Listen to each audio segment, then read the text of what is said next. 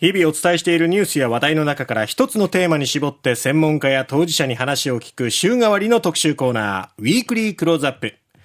え今度の金曜日14日、はい、そして16日の日曜日、前震、本震が7年前に起きました熊本地震から今年で7年となります。ということで、復興に向けて歩み続ける熊本の今を今週は取り上げていきたいと思います。はい、今日は大きな被害を受けました阿蘇神社について取り上げます。阿蘇神社は国の重要文化財で神社のシンボルである楼門、そして拝殿などが倒壊する被害を受けましたが、先月復旧工事中の楼門が特別に一般公開されました。はい、今どのような状況なのか、この方に伺います。阿蘇神社の権ネギ、池浦秀隆さんです。池浦さん、おはようございます。おはようございます。熊本地震から間もなく7年という月日が経とうとしていますが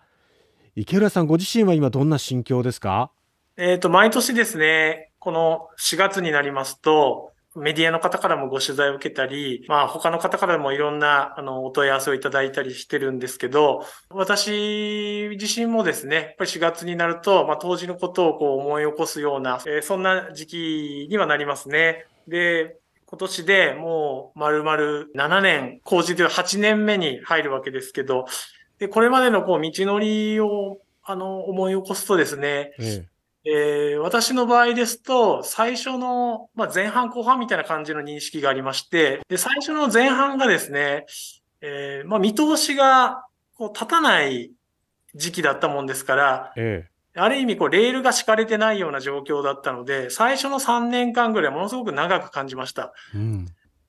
で、で、後半の、えー、まあ、3年、4年ぐらいは、まあ、ゴールが割とはっきりしましたので、まあ、そういう意味では、後半は割と早く経過していったような、そんな感じを持っております。で、あの、神社の、あの、災害復旧事業のメニューもいくつかありまして、国の指定を受けた重要文化財のに指定されている社殿群の復旧と、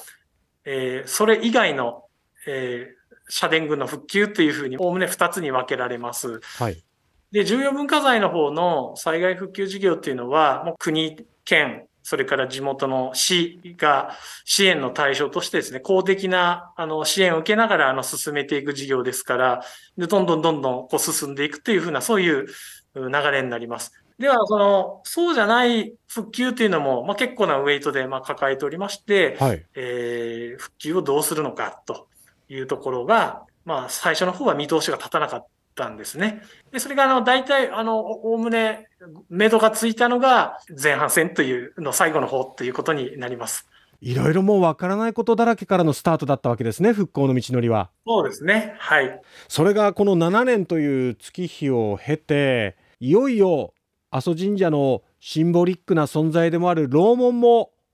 随分と復旧が進んだようですね。はい。楼門っていうのは、あの、地震の前からですね、広く皆様方から、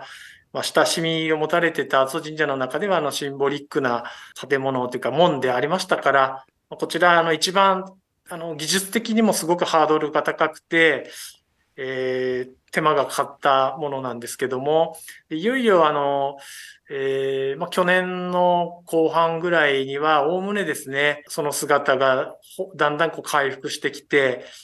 で、この3月でようやくですね、ほぼ、まあ、外観的には、まあ、終えましたので、えー、先の3月5日から12日まで8日間という短い期間ではあったりましたが、その時に皆様方に、と、あの、公開をするっていうことをさせていただいた次第です。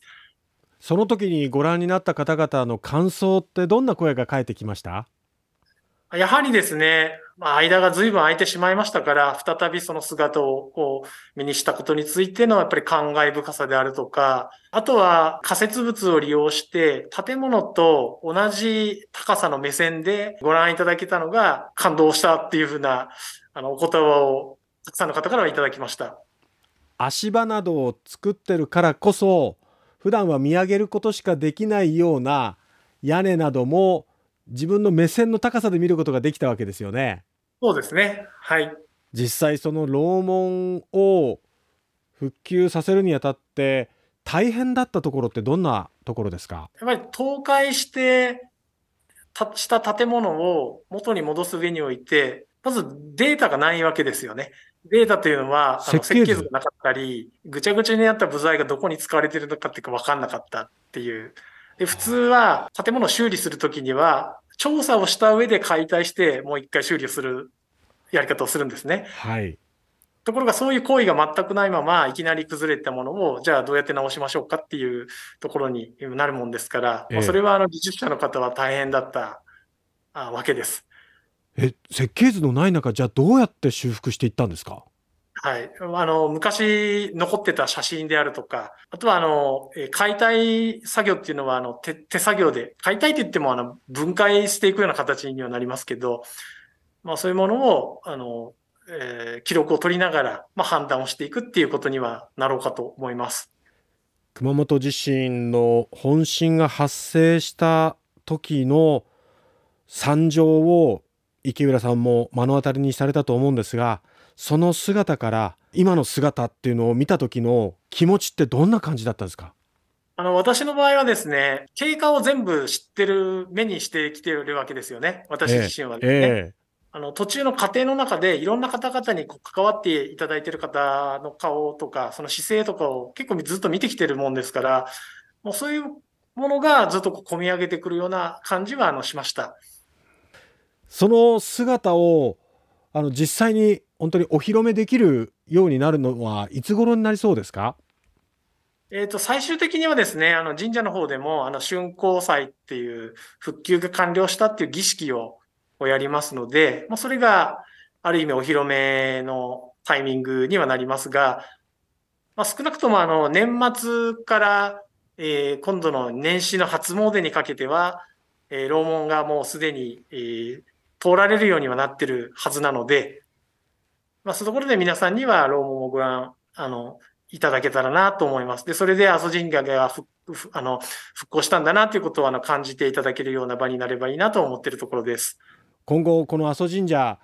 どんな方々にどんなところを見てそして感じてほしいですか？まあ、これまで阿蘇神社が熊本地震の被害を受けたっていうことは紛れもない事実です。阿蘇神社というもののこうイメージの中に熊本地震というものがずっとこうくっついてきているわけですね。ええ、で、あの、今回の災害復旧の、まあ、対応の中で、私一番難しいなと思ったのが情報発信なんですけど、はい。で、必ずですね、こう、あの、熊本地震絡みの情報を、まあ、発信しないといけない方は、当然そうはなりますよね。ええー、熊本地震の色が、どんどんこう、あの、拭い去られていくような、あの、そんなことに今後なっていけばいいなと思って、要するに元の神社の姿というものを皆さんに受け止めてほしいなと思ってるところなんですね。だから熊本地震のまあ記憶っていうのはなくなることはないと思うんですけど、阿蘇神社本来のですね、えー、やっぱり価値というものを皆さん方に知っていただいて、まあ、今後もあの大事にしていただけるように努めていきたいなと思っているところです。一歩一歩歩み続けてそして新しくなった阿蘇神社の形をこう取り戻しつつあってその過程っていうのを皆さんが見届けていると思いますのでその後どういう新しい一歩をまた踏み出していくのかその行く末っていうのも我々楽しみにしておりますので今後も引き続き頑張ってください。あありがとうございます。今日はどうもありがとうございました。ありがとうございました阿蘇神社の権ネギ池浦さんにお話を伺いましたが、はい、やはり7年経ったわけですけれども、うん、最初の特に3年間は本当に何から手をつけていいのか、そして設計図っていうものもない中から、どう修復していくのか、再建していくのかっていうことでね、苦心されたわけなんですけども、うん、その楼門もようやく形が見えてきたということで、はい、年末ぐらいまでには皆さんにね、お披露目できるんではないかということなので、楽しみにね、待ちたいと思います。はい、阿蘇神社の権ネギ、池浦秀隆さんにお話を伺いました。